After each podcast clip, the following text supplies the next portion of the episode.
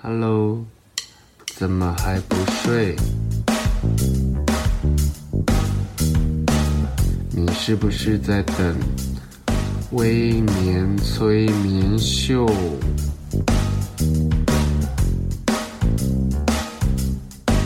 在还没有睡之前，赶快去帮我按个订阅。紧接着，我们就要开始今天的节目。Hello，大家好。欢迎收听今天的微年催眠秀。这阵子我非常幸运的，前阵子喉咙的病好了，所以我就开始狂吃。然后，但近期看到我的人就说：“哎，威廉，你是不是胖了？”但是他的胖不是说我以前那种浮肿的胖，他说你是不是胖回来了。然后有些人说我还是脸有点肉，看起来比较有朝气。但有些人又说，其实我瘦一点也蛮好看的，有一种圣罗兰的病态美。当周围的人对我的体态认真指教的时候，其实我心中自己有一把皮尺。我想让自己维持在一种舒适烹饪的状态。套一句我常回的话，我常跟大家说：万一我外表太好看，我那一身的才华会被失焦了，岂不是太可惜了吗？听完这段开场，请不要对我发飙，因为这时候你把节目切断，太可惜了。今天的来宾比我还要欠揍。我们欢迎最爱触怒读者的郝慧川。这这什么介绍啊？Hello，大家好，我是最爱触怒读者的郝慧川。慧川的文字算是幽默偏白目啦，对，有一点白目感，对，还在一个大家合理。可以接受的白目范围。那因为大家都熟悉惠川是我常年的好朋友，那你有没有一些 我要补充自我介绍的？这是一个很制式化的过程。呃呃，嗨，大家好，我是郝慧川，然后呃，算是一个作家，然后然后就是也是一个平凡的上班族这样子，就是有一些斜杠的呃身份跟工作这样子，对。因为慧川经营的是时尚跟生活类的社群平台，对不对？然后算是你的全名是时尚观点自媒体，对不对？那是还是那是凯特的？那是凯特。啊，抱歉抱歉，哎，凯特，我们来聊你。我是爱，我是爱的文曲星，要强调。然后慧川有出过一些书，你要不要跟大家数数一数你出过哪些书啊？也没有很多，就三本。第一本是跌倒没关系，没人看见就好。然后第二本是懂得藏起烟雾也能掏出真心，然后第三本就是现在热腾腾交到威廉手上的那一本，想靠脸吃饭，生活却逼我拼尽全力。我是全宇宙第一个。除了会川之外，拿到这本书的人，我自己本人甚至都还没有拥有。你今天是去了一趟印刷厂，把它偷出来吗？是出版社他们就是很辛苦的搞了一本出来给我，请我交给你这样子。好感人哦！我们谢谢时报出版的编辑部门，对，辛苦他们了。那因为这一本书啊，因为会川出了新书，叫做《想靠脸吃饭，生活却逼我拼尽全力》。嗯，这一本书的第一篇文章。其实蛮欠揍的，但是其实也是我我们自己心里或自己私底下常讨论的点，嗯嗯，就叫做会不会刚好你也很普通？我刚刚有一种很刻薄跟戏谑的表情对着慧川，对，讲这句话的时候脸一定要有点刻薄这样子，对，这一句话应该说这一这一篇文章，很多人一翻书就会直接踩到很多人的理智线嘞。嗯，我想就是有点大胆这样，我自己也觉得有点大胆。我觉得很大胆，何止大胆，跟邱淑贞当年一样大胆。因为我觉得长久以来啊，因为其实大部分的市面上的励志书，嗯、其实，在某一个时期都在教大家，你要不要呃，应该说你要知呃做自己，但这个做自己的基准点就在于藏藏拙。就是你要去美化自己的缺陷，嗯、然后你要放大自己的优点。其实你很棒的，你已经很厉害了。嗯、然后你要呃，你要你要跟谁看齐？而这些人的范本，他们的起跑点其实都跟你超级不一样。没有错。但不管是我们小时候看的卡通，到长大看的偶像剧，嗯、我们接触的各项文本，都在告诉我们，英雄主义这件事情在我们现在的社会主流还是一个主流意识。嗯、可是。就像周星驰的电影，其实人生其实你就像是是一出闹剧，但你也要当主角。对对对对，对。可是我们都觉得自己如果没有站到 C 位，是不是叫叫失败啊？很多人会这样认为吧？他就觉得站在墙角的就不是人这样子。可是我小时候有个梦想，我很想很想很想加入个偶像团体，是多人一点，但我不要站在中间，因为中间。哎，你怎么有跟我有一样的梦想啊？因为大家都做过一样无聊的梦，我就想说大概在左二的位置就好了。对，因为在太边的话，嗯、太边的话就没有，大概是左二。对，然后你跳舞不用太认真，嗯、唱歌可能就合个两句，也不用记太多歌词，对对对，轻轻松松的就跟人家大家分了一样的钱。嗯。就是就是呃，想要鸡犬升天，但是又不想要就是太需要太拼命，或者或或者受到太多关注的那种角色。我们希望被带着飞。对，像我以前小时候当股长的时候，我就最想当就是副班长。哎，这个超废的。我想跟副班长说声 sorry，但是就是副班长的确是 就是所有鼓掌里面最废的，所以人家说的老二哲学不是不争不抢，而是一个偷懒偷懒的极致吗？对对对对，你就是你你要你要选选一个就是刚好显眼，然后然后然后又轻松的位置这样子，而且好说歹说，你也你也有个班长两字哎，咦。因为对对对对，就是刚好你又卡到班长那两个字，但是你又是负的。然后班长请假，很偶尔请假的时候，你才需要出来点个名。我偶尔出来展个威风这样子。可是我觉得这样的，呃，应该说我跟慧川的童年，可能是我们没有那么重的英雄主义。可是我觉得大部分的人，我在职场上遇到蛮多喜欢发号施令，或者是不愿意听别人指示，嗯，或者是在人群中，或者。跟我们这一群除外啦，因为大家都喜欢抢着当别人的目光焦点，嗯嗯，然后好像自己被忽略的时候，就会显得非常自卑，嗯，并不是你不漂亮，而是她太漂亮，时常会有这种心理出现，心理状态出现，是，但是或许是我们两个的工作，因为我们曾经都在杂志媒体工作，是，然后可能慧川的求学经验，他也去了国外绕了一圈，嗯。我们看到的所谓的奇人异事是非常厉害的，到顶的那一种，哎，对，就是包括就是我们很常访问的人、访问对象等等的，就是觉得说，哦，虽然那短短的时间你跟他好像很近，可是你就知道说，哦，我们的差距是很远的，包括可能是我们的出身，或者是我们的才华。对，还有我们小时候一直被灌输我们是帅哥这个观念，对，直到我们真的遇见真的偶像型的帅哥的时候，就知道我们真的是再普通不过，像一粒沙，或甚至或者或甚至是我来台北的那一天开始，我就发现哦，原来我的帅可能只存在于就是龙潭 龙潭乡这样子，或者是某个里里里上最帅，因为以前应该是说，我觉得很多人的自信心是从他的生长环境被建立出来的，但我觉得，如果你在你的成长过程中有成功的被建立自信，这是一件非常好的事情。是是，但随着我们的人生阅历越来越广，看的事情越来越多的时候，你会觉得，哇。人家的帅，我我们的帅可能是乡里之间的帅，嗯、人家的帅已经帅过天际，帅到国际，帅、嗯、整个宇宙都帅的那一种。嗯、不管是颜值，甚至刚刚辉川讲的出生背景，对，小时候可能觉得哇，我们家我被富养着长大，对对对，然后爸妈买什么都买最好的给我。嗯、可是真的，你遇到真的富富家子弟的时候，才知道哦，我们小时候只是过得还可以，对，小康，小康过得去。可是我觉得没有。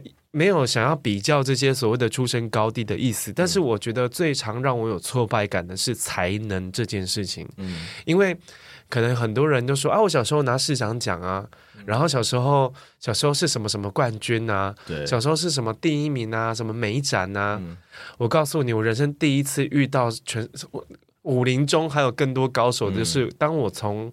一般的小学去念私校的时候，嗯，因为那我们那年代的私校都是那种成绩超级优异的人，然后被父母送去，好像类似类似一个像集中营的地方，然后用一些体罚啊，各式各样的精神压力，让你想办法念得很好。嗯，我我记得我入学那一天，我们校长在司令台上就说：“哇，这一届的学生真的非常的优秀，我们一共。”全校有五百五十人，我们招了一百四十五个市长奖的学生进来。嗯，当下我是砰砰，我大概只有前三吧。前三的时候，我已经在那个领奖台上大转圈了。我国小六年级毕业的时候，是可能班上前三名，因为没有是全校性的。然后居然我的我的同一届的人有一百四十几个市长奖，就表示这边有多少个第一名啊？是。然后我们第一次的考试成绩出来，哇，我真的是一百多名，不如不出所料，真的是输给那一百四十几个 市长奖的人。结果发现自己只能当快乐冠军这样子。我们就是一个中阶啦，我们注定在那时候已经变成一个中产阶级，我们注定到不了精英呢。对啊，然后可是我觉得那个过程其实有点、有点、有点、有点辛苦的是，你尝试过努力，对。但终究你的努力不及于人家的，轻轻的，就是好像尽个，就是好像尽一点力就能做到，你可能花了一个礼拜准备的时间，对，这就是天分的差别。嗯，然后可是我们我们在三十岁过后，我觉得二十岁可能我们看的事情没有那么多，嗯，然后还在一个很自负，没关系，我还有时间冲，我一定会超越你。嗯，可是到三三十岁之后，我觉得我累了，对，我就是很普通，嗯。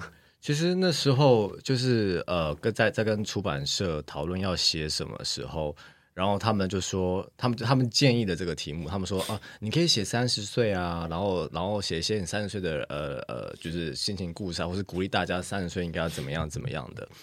那时候我就在想说，就是这个这个市场还缺我一个写三十岁故事的人吗？这样子，然后我就想了很久，三十岁到底要写什么这样子。那我是真的想不到，然后就是反正有有一天就是在家就觉得说，我就我真的是才华很有限，我真的真的不要再逼自己了这样子。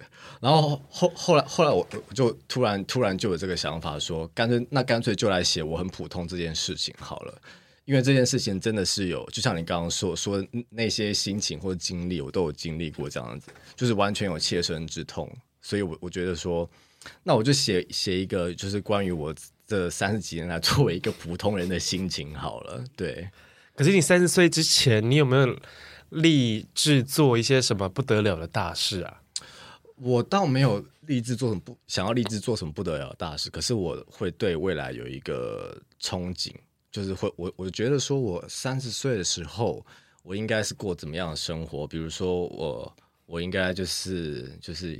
哦，有很稳，有很好的另外一半，然后不好意思吐槽你一下，因为你你你的书里面啊有讲到不要不要再对星座这件事情执着了，对。但因为我刚刚想要插一句话，就说因为慧川是巨蟹座嘛，对，你的你的未来一定跟感情有关，结果。不是我，真的是 就神婆是是会会川先在书里面吐槽了星座这一番，可是我又忍不住讲，因为我对会川很了解，对。他的未来会可能会跟感情然后家这件事情有关。哎、欸，我就是就就之之前也有一个就是这方面的老师也有跟我说，嗯，又又在迷信，又在迷信，还叫大家不要迷信，书先去烧一烧好了，还是有几页叫出版社先撕掉？没有没有，我觉得我觉得大家还还还是可可以可以去去去信一些就是可以增强你信心的东西，这样、就比如说我今天带带着水晶，很羞耻，对，可是你你要你要你要就是。真的要认清楚，说你你就是你在困扰，或是你想要问的那些事情，你是不是早就已经早就已经知道有答案了？就像我我书里面说那些星座的事情，就比如说、嗯、都已经三十几岁了，你还在还在上网查什么天蝎座喜欢一个人的表现是什么？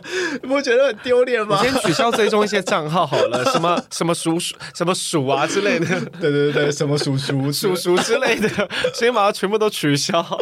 对，因为。我真的是某一天哦，就你知道，就是就是也也也是有，就是三十几岁还是有一些感情上面困扰这样子。就某一天，我就就在在还就是在查这些事情的话，我在突然就是惊觉，我怎么在做一个 就是我国高中的时候还会做的事情这样子，太丢脸太羞耻了，这样做立刻把那个删掉，就不要再查了。因为这些事我也蛮有感的，因为呃，我一直对于喜欢分享那种星座排行的人非常的不耻，对对对对，就是说天哪，你都几岁了，还在做这种国中妹的事？对，对，对，然后还会甚至有一些人可能会分享一些我觉得平淡到不行的励志小语。嗯嗯，然后可是因为我我自己开始会也会分享一些某一些人的金句或什么的时候，那时候我就突然想到那时候在鄙视那些人的自己。对对对对。然后我觉得慧川想要表达的是说，嗯、或许你在很多时候是有内心脆弱的，对或者是你对这件事情的自信心不足。嗯。可是最终最终，你只是在寻找一些方法，在 double check，就是我看到的、我感觉到的事情是不是对的？对，因为其实你会去查星座配不配这件事情，就是你对这件感情已经有点质疑了，你觉得他是不是不太喜欢你？对对，就是然后你在 make sure 的时候，对对对嘛，对嘛，我就是跟他不合嘛，嗯、对，或是你还不想放弃。但是那些东西可能就是会给你一些希望，说哦，这个人在其实只在只是在欲擒故纵，不是不喜欢我。所以汤老师的正能量是这样来的，在鼓励一些不可能会发生的事情，继续继续努力。对，嗯。可是我觉得在三十岁过后，我们我觉得脑袋让我很清楚的是，我尤其在工作上，是因为我觉得二十岁像像我刚刚讲的，我们我们还在一个好像努力还有可能改变。还有可能发生奇迹的年纪，对，三十岁之后，我真的是 你会认清很多事情，对，尤其是在当你看到原来还有这么多人的这么多呃比你厉害人，而且是可以轻易跟你拉出拉开距离的人的时候，你真的会就是你会感受到那个现实给你的火热的一巴掌，这样子，对对对。像我们在写文章的时候啊，嗯、因为其实我在写文章那一段时间，我会呃，算是我会关闭身手那个闭关。闭关，但是闭关并不是我不出门，而是我会切掉所有的资讯来源。是因为那一段时间，你很容易把一些呃呃别人的文字、别人的经验、别人的故事，就内化成你自己的文字。嗯、有时候我在写的时候，会希望我尽量不要写一些人家讲过的一些陈腔滥调，嗯、然后甚至我希望我在那时候的创作的能量是很纯粹的。嗯，可是在，在在写的时候，当你心呃心满意足的交稿的时候，对。偶然间你会发现有个人跟你写了类似的感触，但写得更好。对对对，然后心里就会觉得说，怎么会有这种事？想杀他，或者是说，因为我曾经啦，嗯、我曾经在出版的过程中发现，哎，我我们本来讨论的题目已经先被人家出走了。嗯，可是我我我没关系，我祝福他。但是写的确实很好，哎，你知道这这这本书我发生过，就是这本书也发生过一样的事情，因为其实我的。呃，一开始的书名的想法是，呃，呃，三十以后我决定做大胆的做一个普通人这样子，对。然后一开始就是我想说啊，这个这个这个标题好像还 OK 这样子，OK 这样子。然后我后来就，然后我想说，觉得心还是有点不安，然后我就去上网查了一下，哇靠，就是十八本。我也不知道几本，反正好多人，好多人用了类似的题目这样子。Uh, uh, uh. 我想说，天啊，大家会不会觉得是我是我我是抄的这样？那我就把这个书名换掉了。对，然后后来后来就想了很久，然后换了换成现在这一个。因为其实我我们自己，因为我跟慧川还有鲤鱼还有凯特，我们自己会有一些聚会，会讨论一些我们我们心中好的作品。对。然后，可是我觉得我们在创作的路程中呢，或者我们在写文字，身为一个文字工作者。内容创作者，其实我我们很难跟人家完全不一样，嗯、但是我如你如何在同中求异？我觉得三十岁过后，如果关于创作，我最担心的事情，或者是我的工作能力，我觉得你要做到你自己的风格，你有自己的特色就好了。嗯，可是怎么认清特色呢？会川，你在这个过程中，因为我在书里面。其实书里面充满的就很你啦，就是对很多事情其实是有点灰心的，嗯，但又会在这些灰心的事情中发现一些确信，嗯嗯嗯。可是那些从周围，我觉得大部分我们我们被比较的都是周围的比较，或者是别人附加于我们身上的比较。比如说我跟慧川在一起，大家就会开始比较，啊，我们的作品，我们谁出的书，难免我就会难免，或者是在外表上做比较。在你们的创作上面做比较，或者在你们的一些粉丝数上面去做比较。对。可是我觉得最难比较这件事叫做风格。对。对。可是这些自我怀疑，然后甚至你书里面这些小牢骚，能转换成创作，嗯，我觉得这是很不容易的转念方式。哎，你可不可以跟大家聊聊？因为你是一个躺平追求者吧？呃，算是一半，一半，一半，一半。因为要从成功的躺平到躺平。躺躺平也能成功这件事情很难呢，因为你书里面有聊到，就是所谓的成功的定义，其实你的成功的定义跟别人不太一样，嗯、因为你有你有在访问的时候有有碰到一些人，其实我觉得他们可能做的一些事情是很普通的，可是他们散发出来的能量是非常强大的。嗯、你可不可以跟读者分享一下你书里面的这篇故事？嗯。我记得那篇故事好像是叫《三十而立》，可是我还有点累吧？对对对。然后其实因为我在我我之前我真的是嗯，就是对成功会有一个很既定的想象，就是觉得说你一定是在呃，比如说在你的工作上或者在你的社会地地位上受到呃某种程度的仰望啊也好，或者是肯定也好，或者是你的呃存款存了多少钱，因为。我在书里面有说到嘛，就是以前就是我在你比较年轻的时候，我一个学长曾经跟我说啊，你三十岁以前，你如果存款没有五十万，你这个就是算是蛮失败的，类似这种的，对对对。然后可是呃，就是维持这样的心态，维持了呃几年吧。然后就是那时候都会一直一直觉得说啊，自己跟不上，然后自己没有达到所谓的三三十一岁三十岁的一个标准，这样子。就是会觉得啊，焦虑也好，或者是慌张也好，然后沮丧也好，就是这这种各各式各样的情绪都有经历过这样子。可是呃，在最近几年，就比如说我们呃，我跟我朋友出去呃旅游的时候啊，或者是聊天，就是旅游的时候会碰到很多人嘛。然后印象中就是会有有碰过一些人，他们就是做着很简单的事情，然后。就比如说，呃，有我有一次去花莲的时候，碰到一个呃 B&B 的老板这样子，他就跟他的女朋友就在那边租，就是租了一个 B&B，过着很简单的生活这样子。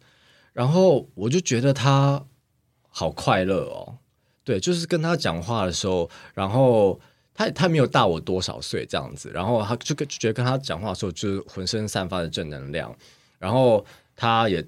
工作也没有说呃多多么的杰出或什么，就是过着一个很普通的生活，工作也很普通，但他们的生活就非常简单，就经营着那些民宿，然后他们养养着一些小宠物，一几只猫这样子，然后就就跟就聊天的时候，就过程他他他们就就会一直散发出这种感觉，以及他们也有聊到说，他们觉得其实就是赚多赚少就是。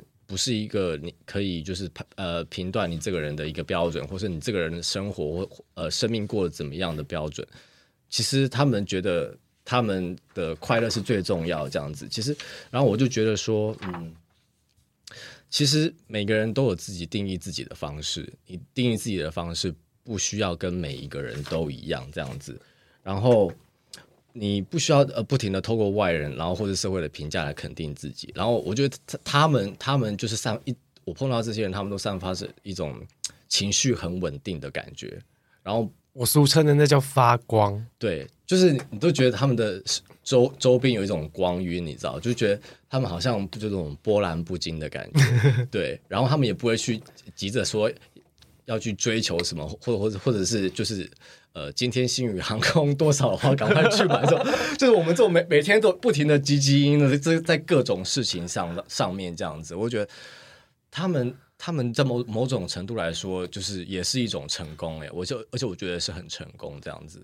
我觉得我觉得很多人，我觉得这些像慧川讲的人，然后甚至像我跟慧川的生活方式，嗯，因为我们其实在，在在我们的成长过程中，甚至我觉得出社会这段经验很重要，嗯。他让我们看到这些事情，但我们没有迷失其中。我们不会因为啊，今天花莲的那个大哥开 Airbnb 很成功，对，我们就会去想要仿效他。其实我在我的书里面有提过类似的、类似的、类似的事情。嗯、其实我们之所以活得会这么自在，是因为我们知知道我们的人生各自的 KPI 都不一样。嗯，对啊，说的很好。所以好，休息一下，下一段节目慧川要跟我们分享他的小豪宅。没有，很小哦。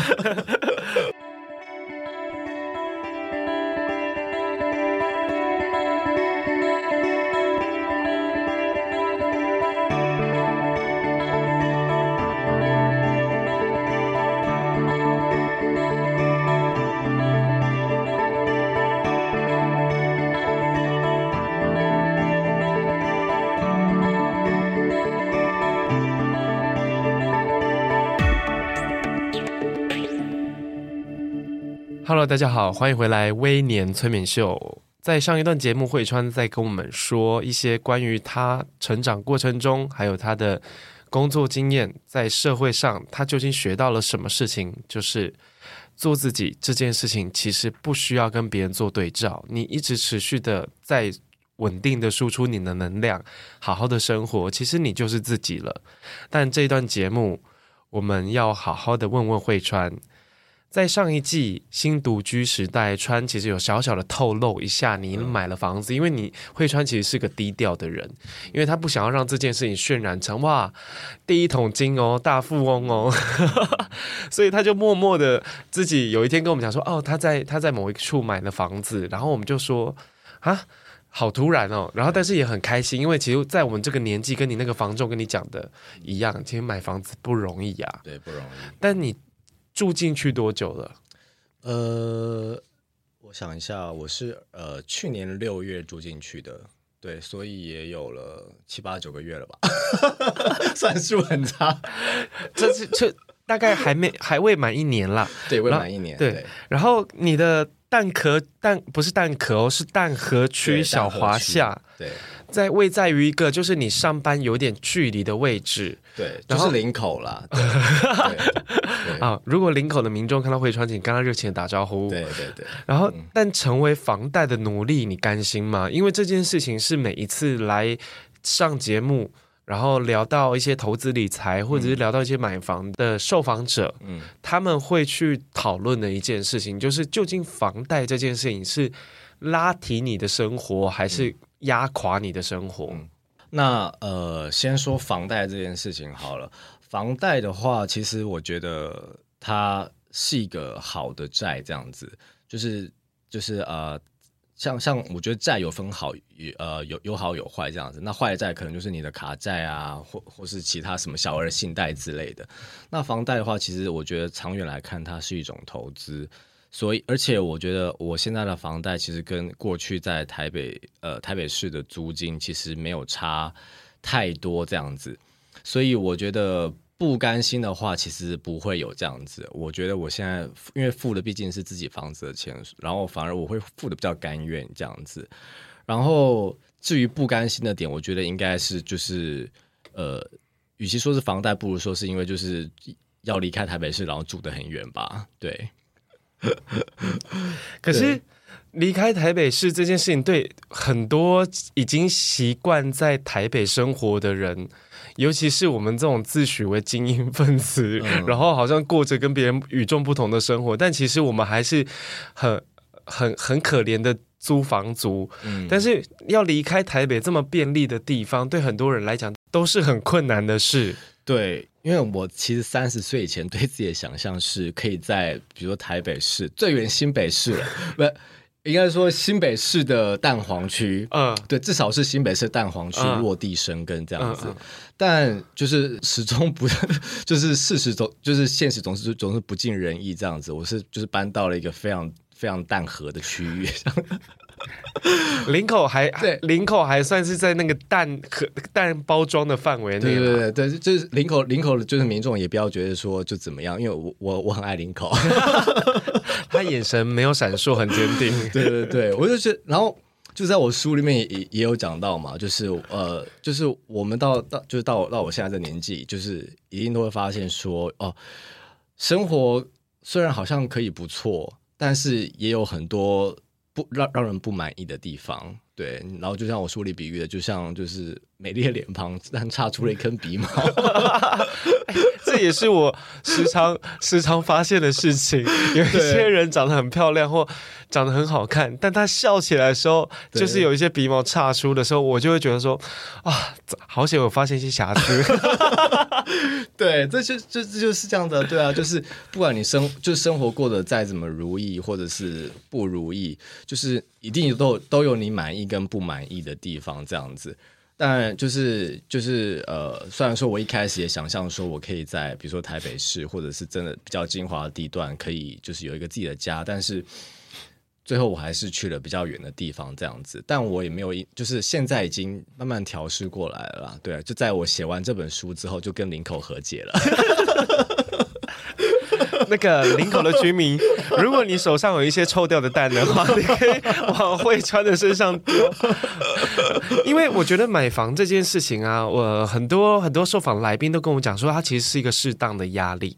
对，但但你不要买一个就是你没有办法负荷的房子了。对那我觉得关于理想是其实是经过你不断的面对现实而折中而来的结果。对，然后妥协，对对对，然后我其实之前也有在在节目中分享给听众，就是我觉得你你不要把一件事情设定的太太过精确。对对。嗯像是工作，像是感情，嗯、像是你要买房这件事情，嗯、如果当时执着于一个蛋黄区或或某一些区域的汇川，嗯、我相信他现在应该也跟我们多数人一样，还在缴房租，嗯、然后也没有办法去做到所谓的买房这件事情。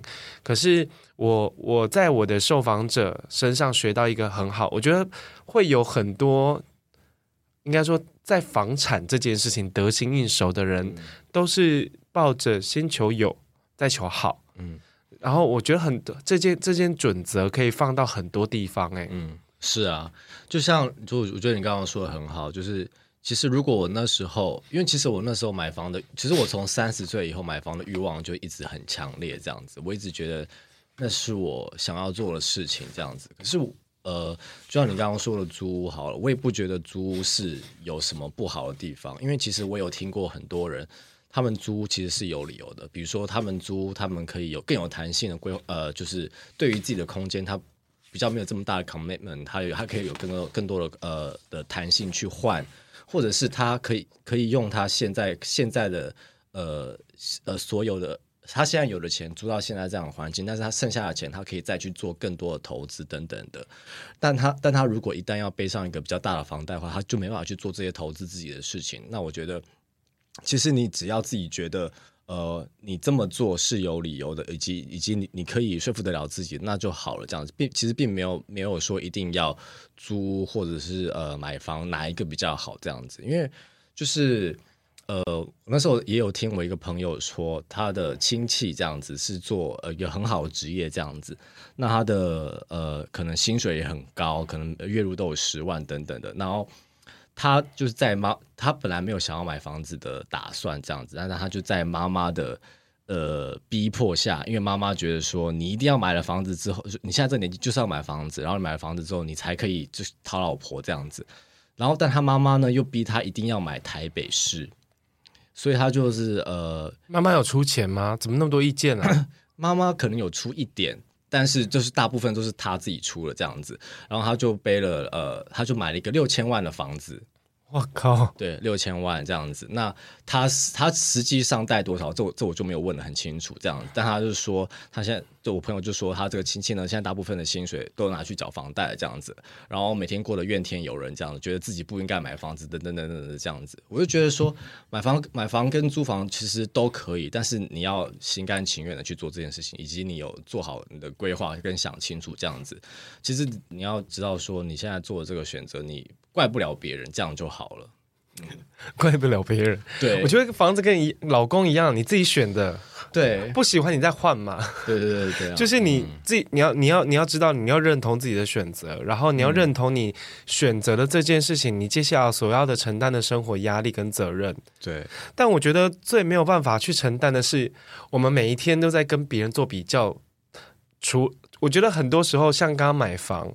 经济能力，嗯，这些事情，我觉得是我们已经可以慢慢放下了。对，可是我觉得。颜值这件事情是我一直放不下的，因为 因为我刚刚在开头都讲了，因为我其实希望大家不要太注意我长怎么样，都看到我的才华，虽然听起来很欠揍，但这句话自己的容容貌会模糊焦点。嗯，我是非常担心这件事，一直都有在刻刻意在藏自己的外貌的人，但是说这番话的其实反过来意思，这是我的玩笑话，但其实我是觉得在追逐容貌跟比较这。这件事情其实是最让我觉得心累的，嗯、因为最容易让你由生自自卑感的，并不是你的出身，也不是你没有富爸爸或富妈妈，而是你天生就没有外表优势。嗯，会在我们在工作时候 都要哭了，嗯、在我们工作的时候，包括面面试的时候，嗯、都会觉得说：“我靠，旁边坐了一个什么？”类似某某一个呃，像空姐啦，像那种容貌被过筛过的那种行业。嗯我在想说，哇，他之前当过空姐或空少，他还面试什么你你干嘛还跟我抢工作？因为你在外表上面还没有看到他的那个 resume 的时候，你已经觉得我自己输了。对，包括他西装特别紧，屁股特别翘，你都会觉得说我输了，我输惨了。然后这时候你就会想说，他工作能力一定不怎么样。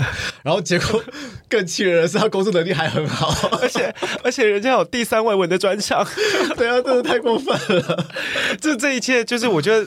就会觉得这个气老天真的很不公平，因为我们自以为傲的才华好像只是配件而已。对，人家的主体已经太鲜明，已经赢我们太多分了。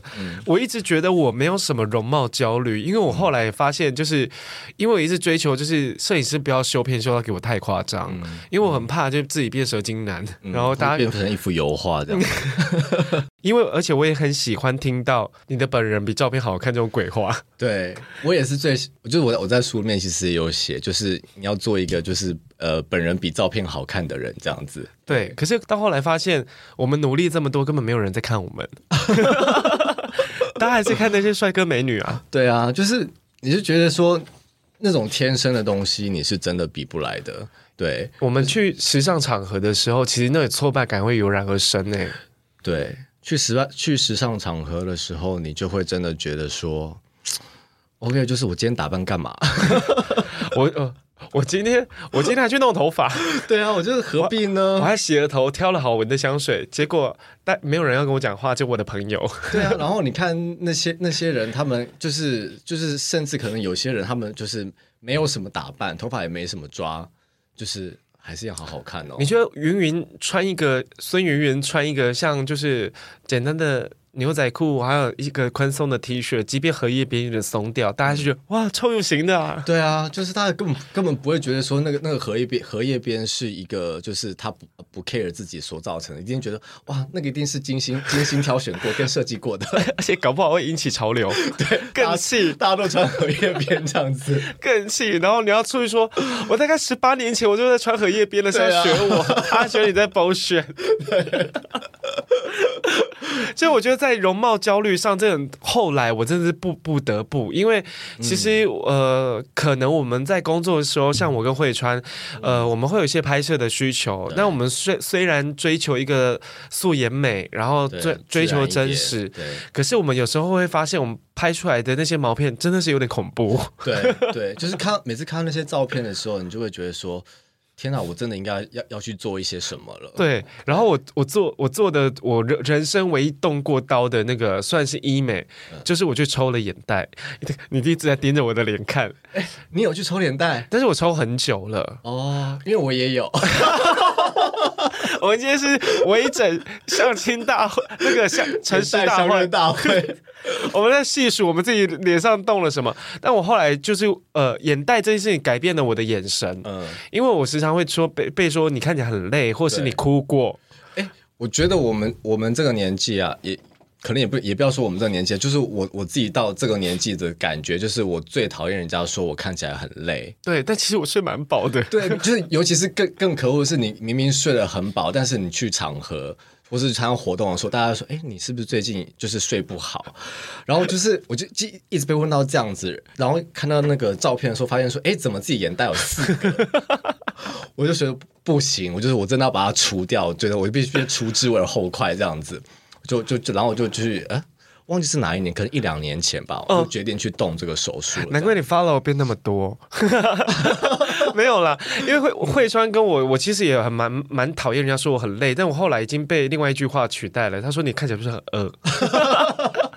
慧川也问过我类似的话，说，哎，阿年是不是有点饿？我说没有，我吃相就这么狂妄。因为眼袋这件事情也是我我我我本来是没有想要去除掉它的意思，可是因为真的在在我们被比较的过程中，嗯、眼神这个部分好像是一个我们不得不，我们现在是不是在帮医美做业配啊？嗯、这集没有任何医美。置入这个节目哦，然后只是说，我觉得眼眼袋这件事情是我其实十多年前有去咨询过，因为我从小就是眼睛泡泡的人，嗯然后我去咨询过，然后那时候的医生告诉我说，我只有一边眼袋比较严重，要处理。OK，然后有有我大概在五六年前吧。我要决定我要公开亮相的时候，我就想我要去动一些手脚。对，然后刚好那时候我的朋友在医美诊所上班，嗯、他说：“哎，你不是要要一直要抽眼袋？我们现在诊所有一个什么巴拉巴拉方案，嗯、然后我就说好，就二话不说，就是直接就是全额付掉，然后隔天就去动手术，嗯、超快。嗯，然后但是他说不不行不行，你要先咨询。然后我就说好，那我咨询说医生医生呢？他说开始问问说啊，你有什么想要改变的呢？对对对，嗯，我说我看起来很累，呃，我是不是要想要抽眼袋什么的？然后我就跟他说，我十年前去去咨询的结果，医生跟我讲说，我只有一边，然后可是没有人在做一边的，对。然后医生就浅浅的跟我说，你现在两边都要了。我当时那个雷啊，打的可响了，头上那个雷，然后就 OK OK 好，就帮我尽快安排手术，这样比较划算了。对，对，集满两个再。他说你已经挤满两个了，可以进手术房了，嗯、然后就去抽，然后因为我朋友他是。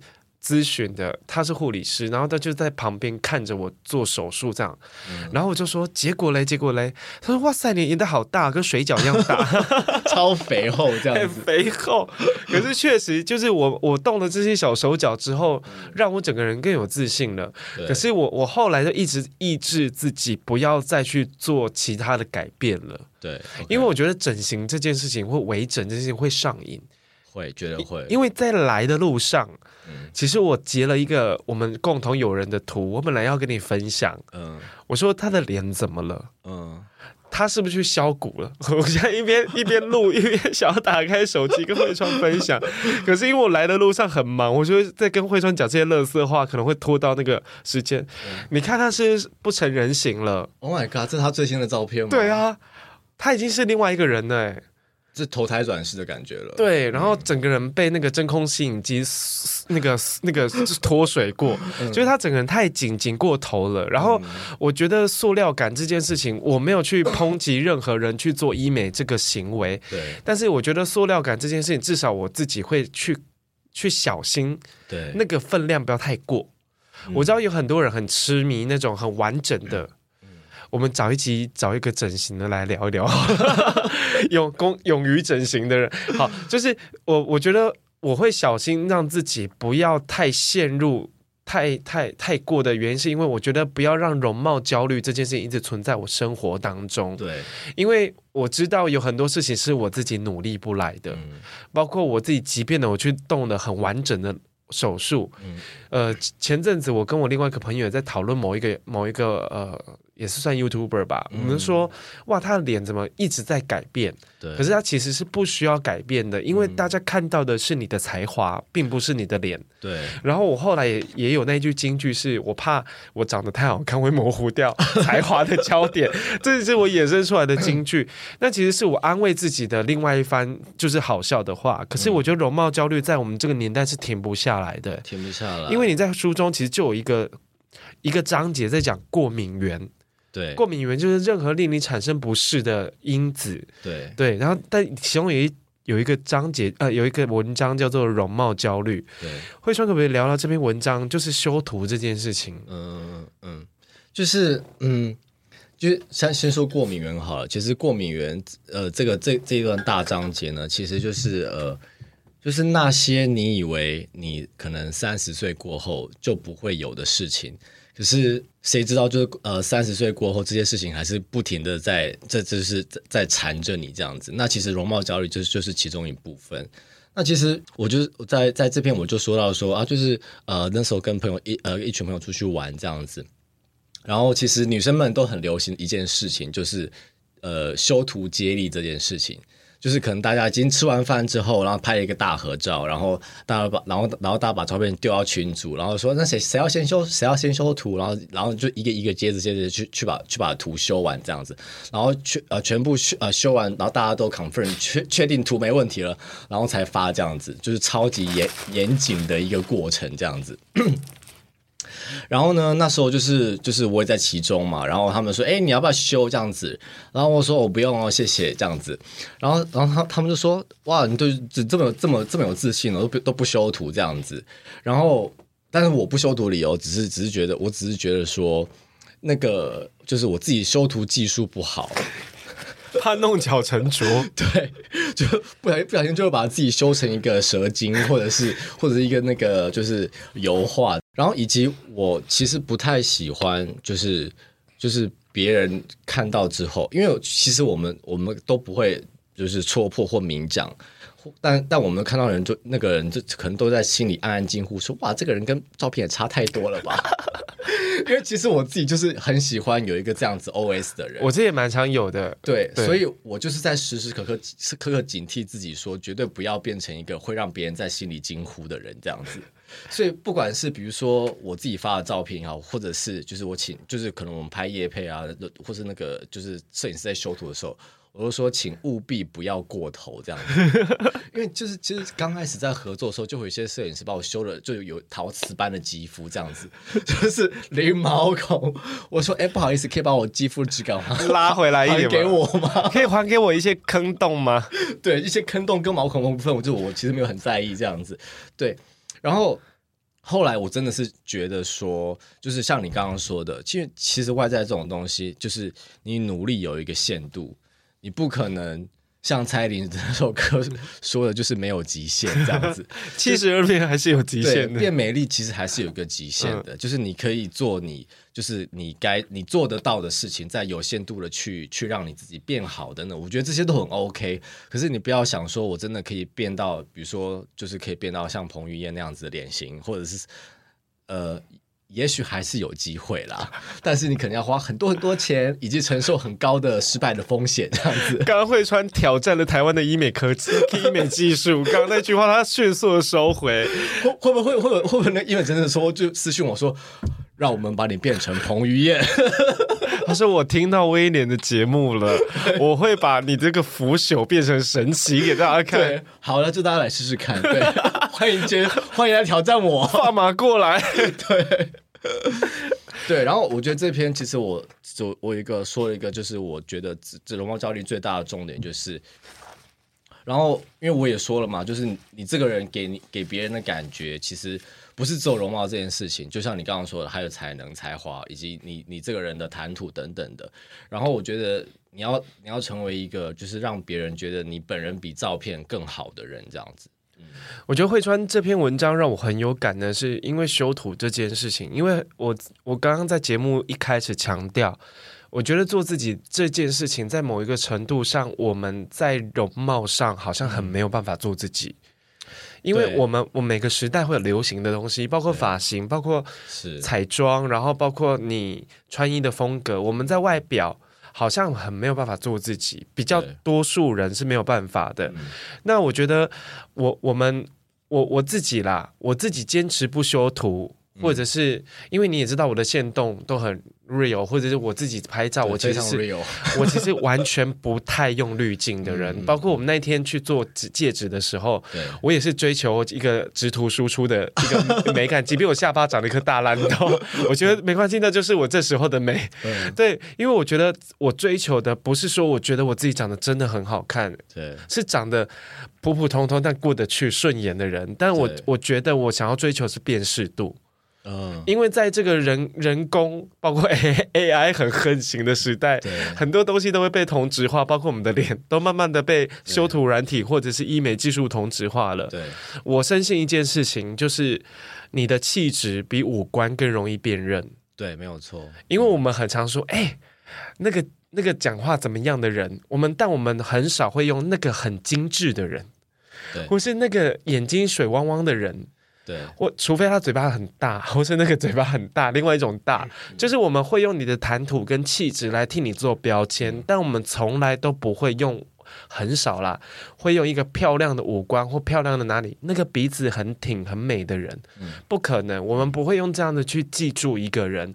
但我自己是追求一个，是希望大家能记住我其他部分，除了五官，因为我知道五官我没有什么优势。嗯，对啊，会啦，好啦。我听你的，硬要安慰我。你最后，请你可以学习，你超不客气，把他口气，发现这个是塑料朋友。好，请你可以分享一下你的新书吗？好哦，我的新书叫做《想靠脸吃饭，生活却逼我拼尽全力》这样子。那这本书呢，其实就是。来自于一个才华有限的熟龄青年，就是我本人这样子。所以，然后，呃，我在这本书其实想告诉大家的就是，呃，其实你普通没有关系，对，不是每一个人都要站在 C 位的，对。然后，就算就算你是只是站在墙角，就是你也你也是一个你自己生命跟生活的主角，这样子，你不需要去呃跟别人一样，或者去去追随着你你以为你想要的那个东西，这样子，对，就是知道自己要什么是最重要的。嗯，因为我觉得“普通”这个字其实是有点刺耳，包括平庸、是平凡，嗯，这些事情是不是被很多人，呃，应该说被很多很特别的现象显得我们很一般。对对，可是不想要平凡或者是当一般人。对，可是我觉得有一个美化的词，更好的用法是我们很商业，我们很能，我们很能融入其中。对，我们很能融入各种人群跟背景当中，而不被发现。嗯、对，呃，其实我在书本书本的最后一章，就是这的个一个标题，就是说，呃，我们大致相同，却又与与众不同这样子。其实我觉得大部分的人其实都是这个状况。